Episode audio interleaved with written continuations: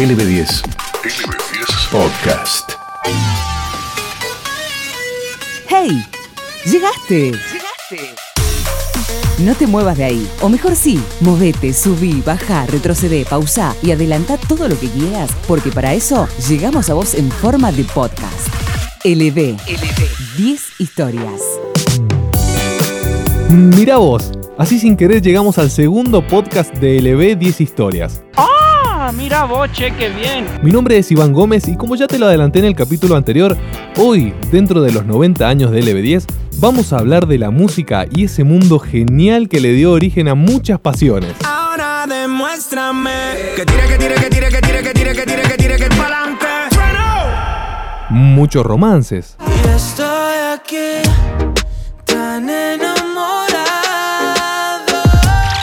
muchos fanatismos Give me fuel, give me fire, give me that which I desire. y, ¿por qué no, a nuevas generaciones de artistas? Baby, me gustaría comerte el día completo. hasta la muerte. ¿Y a vos? ¿Qué tipo de música te copa? Recordá que también podés dejarnos tus comentarios y tus likes en todas nuestras redes y compartir, ¿por qué no?, todo lo que vos quieras. En fin, en LB10 te informás, te entretenés, te divertís y por supuesto escuchás la música que a vos te gusta. Pero, ¿fue siempre la misma música? Mm, Imagínate en 90 años escuchar el mismo estilo de música. No, no, no, no, no, no, no, no, no, no, no, no. Mm, Bueno, sí. Ah, no, imposible. Obviamente hubo muchos cambios, modificaciones, regresos y hasta restricciones de ciertos géneros musicales. Sí, así como te la cuento. Prohibiciones de algunos géneros, canciones y artistas. Pero mejor no te adelanto más nada y te voy a dejar con la expectativa hasta que estemos con los invitados de hoy. Va, salvo que vos adelantes este podcast y escuches, pero no. Perdón, pero estoy muy confundido. Como dijo Jack, vamos por parte y empecemos desde el principio. LB. 10 historias. 90 años de aire elevados a la web. Vamos a darle marcha nuevamente a esta especie de patineta voladora y vamos a tomar rápidamente la ruta aérea de las melodías, los ritmos y las armonías. Mm, Mira, lo primero que tenemos para escuchar son esas melodías, sentí. Tu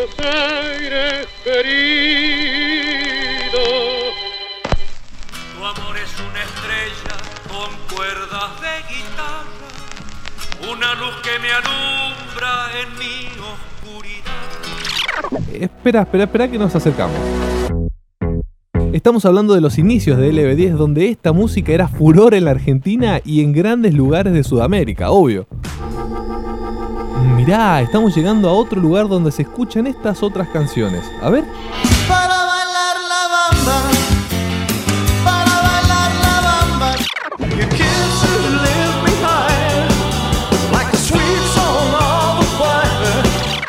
Claro, y es que ya estamos un poco más cerca en el tiempo y escuchamos otros sonidos. Mirá cómo fue cambiando. Y definitivamente la calidad también tiene una gran mejora. ¿Habrán cambiado los soportes físicos donde venían grabadas estas canciones? No lo sé, Rick. Qué buena pregunta. Por ahora solo decir que qué buena época para salir a bailar estas canciones, ¿no? LB10 Podcast. A ver por dónde estamos pasando ahora. Esa flor que está naciendo, ese sol que brilla más.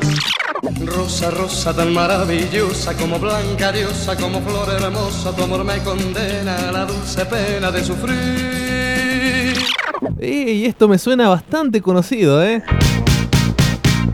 Me parece que llegamos a los 60, donde además de seguir con los fenómenos musicales a nivel mundial, también los podías escuchar en LB10 a ellos, que la estaban rompiendo en Argentina y más allá de las fronteras también. Además, algo me dice que uno de ellos tuvo que ver con nosotros, pero se lo vamos a preguntar a alguno de nuestros invitados de hoy. Por ahora, sigamos a ver qué más se escucha por ahí. Estás escuchando LB10 Podcast. Ah, bueno, estamos llegando a una época donde se hicieron conocidas a nivel mundial bandas y estilos musicales como estos. I want to break free. I want to break free.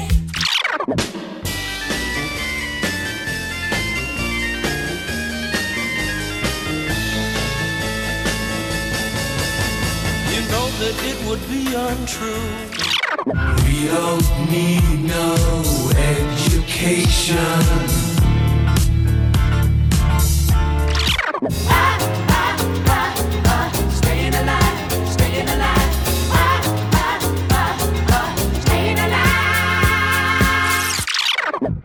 sé por qué, pero algo me dice que nuestros viejos la rompían con esto. ¿Y qué querés que te diga? La cosa se va poniendo linda y cada vez me está gustando más. A ver qué se viene más adelante.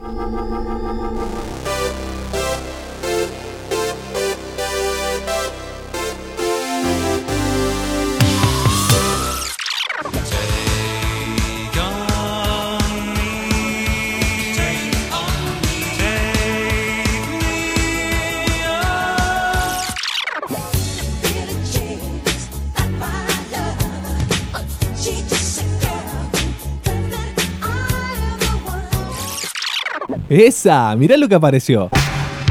Hemos llegado a este lugar en donde lo que se escucha es algo llamado sintetizador y que si bien ya se venía experimentando en años anteriores, sin dudas tuvo que llegar el momento llamado los 80 para que esa marca de agua en el audio pusiera un antes y un después en la música. No sé vos, pero yo ya me estoy dando una manija bárbara.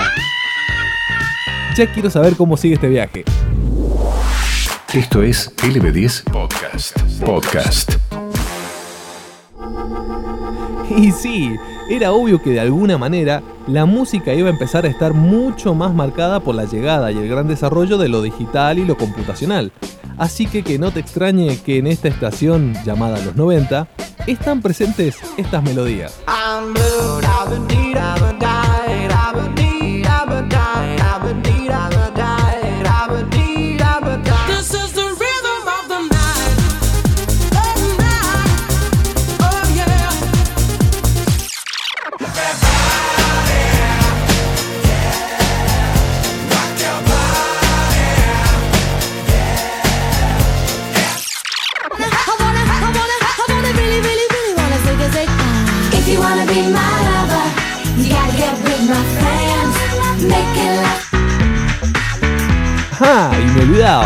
No solo la música cambió de una manera muy marcada, sino que también se puso muy de moda las llamadas boys o girls band, en donde justamente juntaban a cinco chicos o chicas y las convertían en un boom.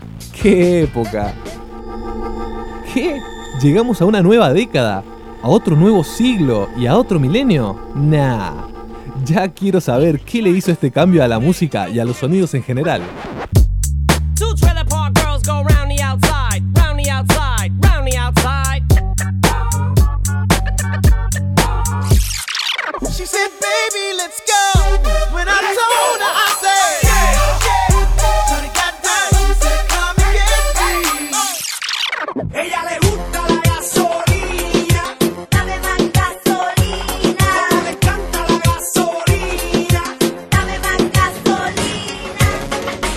Ah, bueno. Es muy entendible que haya pasado esto y seguramente vos, que ya estabas en esta época, lo recuerdes como algo que la rompió. Porque así fue. En esta época explotaron todos los ritmos que hasta hoy suenan muy fuerte, como la electrónica o lo que estamos escuchando ahora, el polémico reggaetón. Ahora sí, no nos adelantemos más en este viaje y vayamos con nuestro recorrido a visitar a los cuatro. Sí, cuatro invitados de este capítulo que saben mucho de lo que estuvimos escuchando. Vamos, elevemos. LB10 historias. Una mejor que la otra. Bien amigos, ya hemos pasado a otra etapa, a otro nuevo encuentro, nuevo espacio de este podcast llamado LB 10 historias. Van a haber muchas voces hablando de muchas historias, muchas cosas que contarnos. Así que vamos a empezar rápidamente y lo tenemos a él, quien es conductor, locutor, parte fundamental de LB10 en la actualidad, muy buen conocedor de la música. Le damos la bienvenida a Diego Puebla. ¿Cómo estás, Diego? ¿Cómo te va, Iván? Gracias por, por la invitación y qué, qué bueno hablar de música. Él es conductor, locutor y lo vamos a bautizar como un sabelotodo de la música. es nuestro amigo Daniel D'Ambrosio. ¿Cómo estás, Dani? placer, qué gusto. Un enorme gusto, pero no, demasiado, demasiado, demasiado una presentación que ojalá mereciera. Ojalá Bueno. mereciera, pero no, no creo, no creo, no creo. Él es operador, musicalizador, un gran contador de chistes, aunque sus chistes no sé si son tan grandes o buenos, pero bueno, lo que sí es cierto es que es parte innegable de LB10. Él es Pirulo Mole. ¿Cómo está Pirulo? ¿Qué tal Iván? ¿Cómo va? Qué, qué lindo, ¿eh? Qué honor que me inviten a, a- a este podcast que, que, mm, bueno, eh, es, es bueno, es, es lindo, novedoso y me encanta participar y bueno, gracias por la invitación para contarte cosas lindas de la radio, ¿eh? Él es operador, musicalizador. Estamos hablando de Chano Freire. ¿Cómo estás, Chano? Querido, muchas gracias por la invitación. Vamos a hablar un poco, te voy a hablar desde mi generación, yo aclaro que siempre que tengo 28 años. Y atención a todos los que tienen mi edad, un poco más, un poco menos, porque sabías que hay en una parte de la historia, eh, no tan lejana, eh, vos podés creer que habían canciones, artistas y géneros que no dejaban salir por la radio y por los medios. Hacete la idea, por ejemplo, que hoy en día Bad Bunny fuera censurado, fuera eh, restricto, fuera prohibido salir por la radio porque su letra no coincidía con ciertos ideales, eh, su pensamiento, su contenido no era el adecuado para lo que pasaba en cierto momento de la historia. Bueno, eso ocurrió en nuestro país, en la Argentina, y vamos a hablar un poco sobre la época de las dictaduras militares. Eh, Diego, ¿qué géneros, artistas o canciones se te vienen a la cabeza que eran censurados en esa época? La dictadura tuvo, tenía listas negras, claramente tuvo dos grandes etapas. La primera gran etapa, eh, hasta la guerra de Malvinas, que fue gran parte del 76 al, al- al 81-82 en la Argentina, y después de esa fecha. Hasta ese momento los artistas argentinos, muchos de ellos ligados con el Partido Comunista, o al menos así lo entendían quienes no entendían nada de música, generaron una censura. Mercedes Sosa, el propio León Gieco, Solo le pido a Dios que el dolor no me sea indiferente. muchos del palo de, eh, de- de trovadores, por ejemplo, Morris. Yo vivía en el bosque, muy contento. Caminaba, caminaba sin cesar. Morris hizo la primera letra en español con ritmo de rock y el tipo se tuvo que ir a España. Y en España también siguió adelante. Personajes que tienen historias riquísimas desde ese lugar. Miguel Cantilo, gente que no podía tocar. Bronca cuando se hacen moralistas y entran a correr a los artistas. Pero resultó que cuando en la guerra de Malvinas se censura toda la música en inglés, porque la guerra era contra Inglaterra Claro. y todo lo que llegaba que no, no era en español se censuraba, no se entendía. Entonces no había un corte real sobre el tema. ¿Qué pasó? Que, bueno, cortaron todo y ¿qué hicieron? Nos quedamos sin música. Nos llamaron a muchos de esos que ellos habían censurado y los pusieron en las radios. Vamos a pasar a la próxima pregunta y en este caso te vamos a consultar sobre el género del rock. Sabemos que es un género bastante polémico, fue siempre o que tuvo sus idas y venidas. Pero eh, la LB10 fue testigo del boom del rock a nivel nacional eh, y mundial también. ¿Cuáles fueron los principales artistas que fueron furor en ese momento? El rock es un invento británico y de hecho la métrica del rock, los golpes musicales están preparados para el idioma Claro. inglés. Por eso es que hubo que adaptar. Y recién hacía referencia a Morris y Morris adapta a un estilo del rock, un folk rock. Por eso es que hubo mucho de folk rock. Pero también hubo blues, que Manal Ni relojes de medio millón. genera una, una gran movida. Y, y fíjate que hay una anécdota muy simpática de Box Day.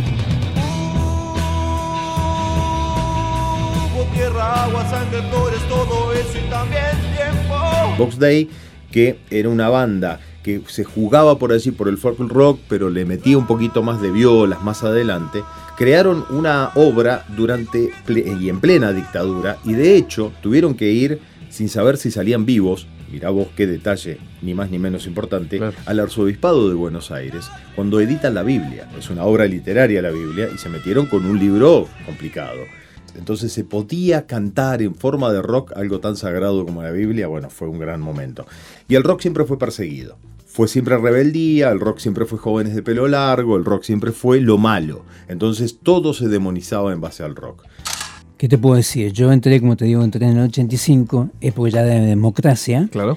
de democracia todavía entre comillas, porque no se entendía bien todavía qué era, Mm. a mi entender, siendo un pibe, yo tenía 20 años, yo ya venía de alguna manera arrimándome a todo esto de- desde los 15 años por tocar un poco de música, por poner música como DJ, mis primeros pininos con los discos. Claro. Y me arrimaba de alguna manera a la radio y más o menos conocía algo. El hecho de que se prohibió, bueno, sí, fue una cosa terrible que el suceso que pasó en la Argentina. Si bien sirvió para que crecieran todos los artistas de Argentina, porque se prohibió todo lo de afuera, entonces ¿qué hacían? Y bueno, hay que salir a grabar eso como discográficas, sacan a, salían a buscar artistas, grabemos, y a la radio le vino bien. ¿Qué es lo que viví yo? Ver la discoteca, discos censurados, tachado cuáles eran los discos, que los temas que no se podían poner. Ah, Yo eso lo he visto. Claro. Es más, de hecho, tengo algunos de esos discos tachados. El tema, este tema no. Claro. En el mismo surco, en los discos de vinilo, no sé si los viste alguna vez, bien, rayado. Ah, mirá, como, Rayado. por una especie de, de con un clavo, con lo con que- lo que no, un clavo, algo rayado. Claro, que exacto. imposible poder escucharlo. Claro. Bueno, yo eso lo he visto. Ajá. Censurado, las palabras esas. Y asimismo, todavía quedaban algunos remanentes de gente que tenía una sensibilidad con eso y yo he puesto canciones medio revolucionarias, quizás he sido, y he tenido problemas. Por poner determinadas canciones, una de Jorge Marciali, Los Obreros de Morón, Son mis diarios compañeros, mis hermanos, los obreros de Morón. por poner eso en un determinado momento, tuve una, Claro. una bajada de línea importante. Esto es LB10 Podcast. Podcast. ¿Cuál fue un poco la evolución de estos 90 años a esta parte de los soportes físicos donde venían grabados los álbumes, por llamarlo así? ¡Wow! Ese sí que ha sido el gran cambio. Uno de los grandes cambios, además del, del- del- del- del- del social, ¿no? Porque la radio acompañó los, los cambios sociales fundamentalmente. Pero eh, en el soporte tecnológico, imagínate, yo eh, em, comencé a trabajar en esta casa, en esta radio. Ah, este año voy a cumplir 25 años trabajando aquí. Y cuando yo llegué aquí, había un eh, soporte que era el CD, que era algo relativamente novedoso en su momento.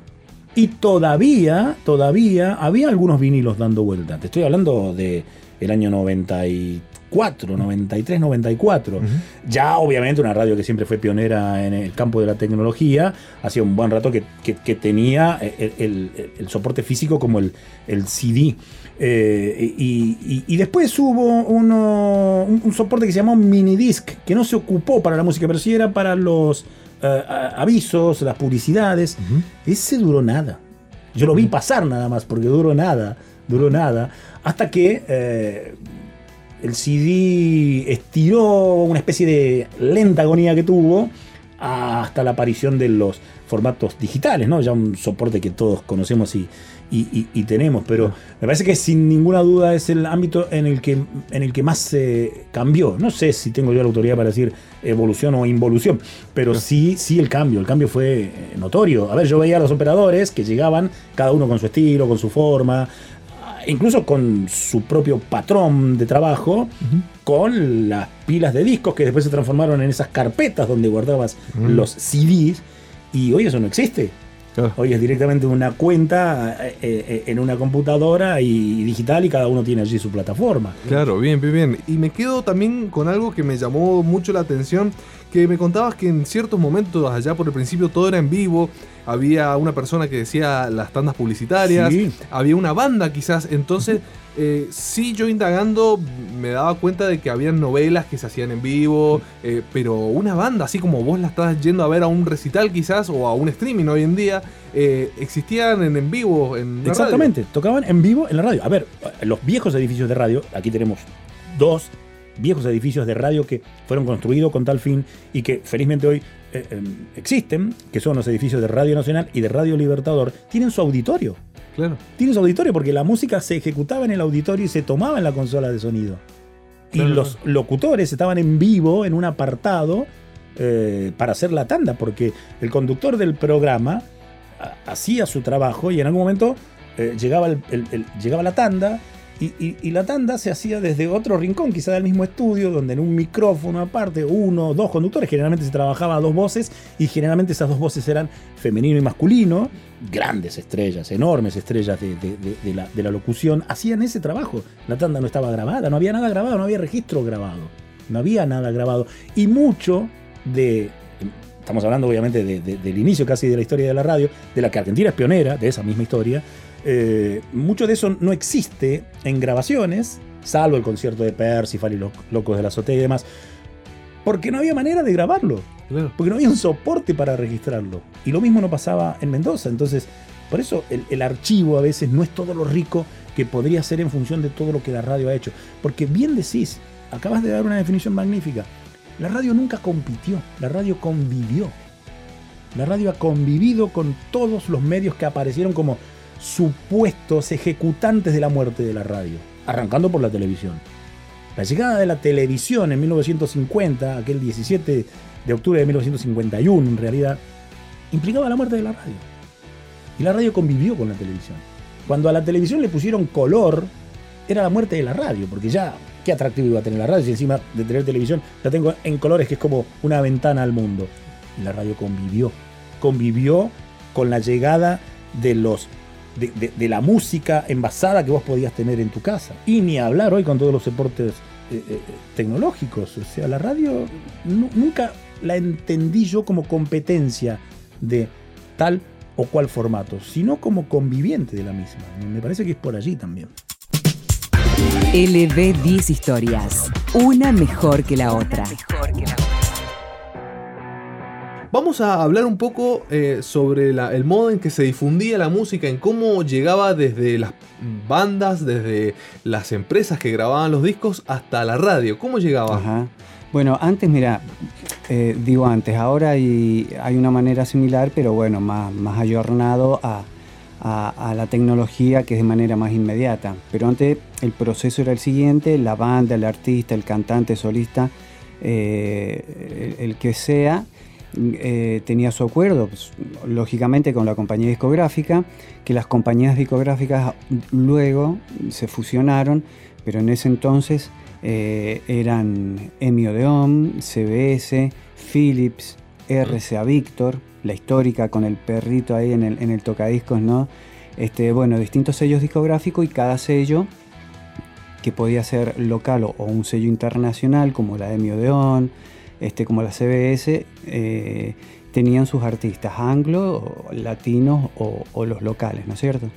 Este, bueno, eh, el artista tenía su, su, su acuerdo con la discográfica y de ahí en más la discográfica producía el material este, y cómo llegaba al resto de las provincias.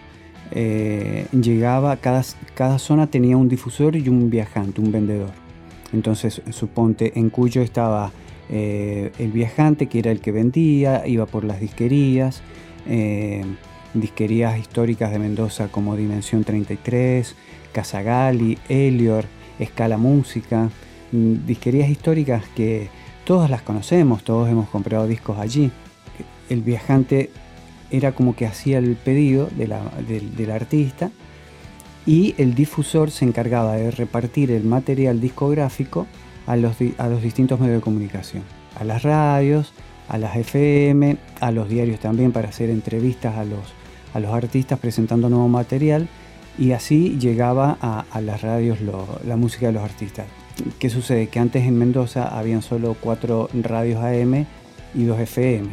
Las radios AM que había antes eran LB10, Radio Niwil, Libertador, Radio Nacional por amplitud modulada y las FM eran las de LB10 y, y Radio Niwil. Era la manera que teníamos de, promocionar al artista este, que iba alargando la compañía discográfica. En 90 años de radio sobran los relatos. Y en podcast, LB 10 historias. Vamos a cerrar esta entrevista, esta nota, esta charla de amigos, vamos a, a decirlo así, con un pequeño juego. No sé si te prendés. A ver. Eh, el próximo juego eh, lo hemos denominado, lo hemos bautizado eh, Googleando la radio, porque lo venimos haciendo ya desde el primer capítulo y A se ha ver. convertido en un clásico de los 10 capítulos. Y vos me vas a contar un poco de qué se trata, porque quizás vos que tenés la misma edad que yo y estás del otro lado, no sabes de qué estoy hablando o qué es esto o de qué se trata. Me encanta. ¿Te parece? Vamos a arrancar entonces con eh, el primer término. Esta es en inglés y el término es Walkman. O sea, Oh. en español sería como una especie de caminante, de hombre que camina. ¿Qué es Walkman? Bueno, eso eh, lo que generaba era la posibilidad de que la gente portara música, portara cassettes y escuchara solo cassette. El Walkman era para escuchar cassette y para escuchar radio eh, portátil. Pero tenían un diseño mucho más moderno, moderno para la década del 70, se- década del 80, eh, y antes también, si no me equivoco, y eh, los pibes podían llevar sus cassettes favoritos y ir escuchándolos con auriculares que solo ellos escuchaban, au- auriculares de vincha, muy chiquitos, de colores por lo general. Ese es tal vez el resumen, el Walkman, de la cultura pop. Y el segundo término sería púa. ¿Qué es una púa? Wow, la púa es un elemento fantástico. Que un tocadiscos, antes los discos venían muy grandes, venían de diferentes dimensiones en, un círculo que se grababa fonográficamente, y la púa lo, lo que hacía era transmitir lo que esas pistas del disco tenían grabadas a un sistema que luego se traducía o lo llevaba a sonido, y ese sonido lo emitían los parlantes. Disco de pasta o vinilo. ¿Qué era pasta? ¿Se comía? ¿Qué era? Eh, no, pasta no. Bueno, pasta era un producto que, bueno, imagínate que el disco de vinilo era. eh, hoy, hoy por hoy vuelve el vinilo. Dicen que tiene hasta mejor calidad de sonido que el, que el CD o, o- o las distintas plataformas, ¿no? Pero, pero el vinilo es muy elegido por el DJ. Al DJ le encanta el vinilo. Este, era una especie de pasta donde, bueno, en ella eh, eh, técnicamente se, se con- contenía allí todo, todo el material discográfico musical que, tenía el artista. Esto es, eh, venía un simple en 45 y el long play, el LP, que es long play, venía en, en 33 revoluciones. Entonces, este, el simple era para difundir, el disco simple de pasta era para difundir. Ustedes los tienen que haber visto, son los discos negros, en cualquier lugar se ve. Hoy por hoy tienen un gran valor para los coleccionistas, hay gente que compra discos viejos a, un precio alto realmente. Hoy los discos de pasta, de vinilo, cotizan y bien, te digo. Así que si los tienen, cuídenlos porque es buenísimo tenerlos. Vamos a pasar al segundo término. eh, porque son dos, calculo que estarán eh, relacionados, ¿no? O si A no, ver. me lo corregís. A ver. Los términos son discoteca y discotecario. Mirá, la discoteca y el discoteca. Y sí, van de la mano. Este, van de la mano porque el medio tenía, como te contaba al principio, la discoteca. Era el lugar que a mí me- más me, me gustaba de la radio, la discoteca. Porque la discoteca de la radio, que era un, lugar, una habitación, un espacio, donde estaba lleno de eh, estanterías y cada estantería dividida en las distintas categorías o estilos musicales de la música. Una estantería de rock nacional, suponte una estantería eh, folclore, tango, melódicos, eh, latino, bueno. Entonces ahí estaba ordenada por categorías y estilos musicales la, eh, la discoteca de, de la radio. Estaba, y, claro, tenía que haber, por supuesto, quien manejaba ese lugar, ese sector, el discotecario. ¿Qué hacía el discotecario? Era el que hacía la selección musical de toda la programación. El discotecario de, de la radio hacía una selección musical, una planilla por triplicado, este, para el locutor, operador y otra que quedaba en el estudio. Este, y se ponía artista, autor y sello discográfico. Eso se, se- hacía así la, la lista de música que la hacía el discotecario por triplicado en máquina Olivetti de escribir, teclita, taca, taca, taca, taca, y así se hacían listas kilométricas de canciones, sobre todo los fines de semana, donde había menos programación en vivo, mucha música. Entonces, claro, iba, el operador seguía esa lista y el, el locutor mm, eh, anunciaba la- las canciones a través de la misma lista y coincidía. Claro, claro. Bueno, tengo entendido que, que vos, Pirulo, también fuiste una especie de discotecario o lo Sí, fuiste. señor, sí, y bueno, este, cuando entré a, a- a la radio, a LB10, sí, entré en recepcionista en principio, y fanático de la música porque era difusor en esa época este, de, de EMI.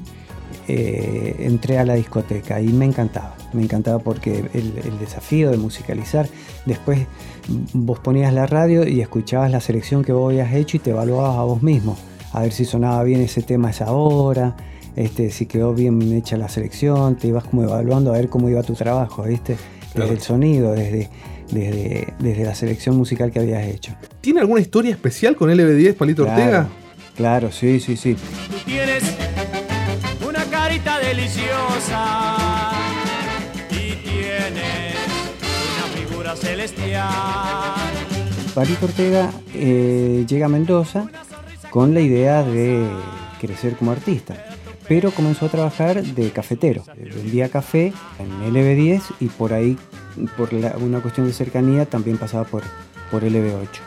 Pero él tuvo un gran vínculo y siempre, en alguna oportunidad o cuando tiene oportunidad, Palito recuerda sus comienzos de venir a, a probar suerte a la provincia con sus canciones y trabajar de cafetero, donde él, entre otros lugares por supuesto, iba todas las mañanas a LB10 y vendía café allí. Esto es LB10 Podcast. Podcast. Disquete. Disquete. Era un dispositivo para almacenaje de información.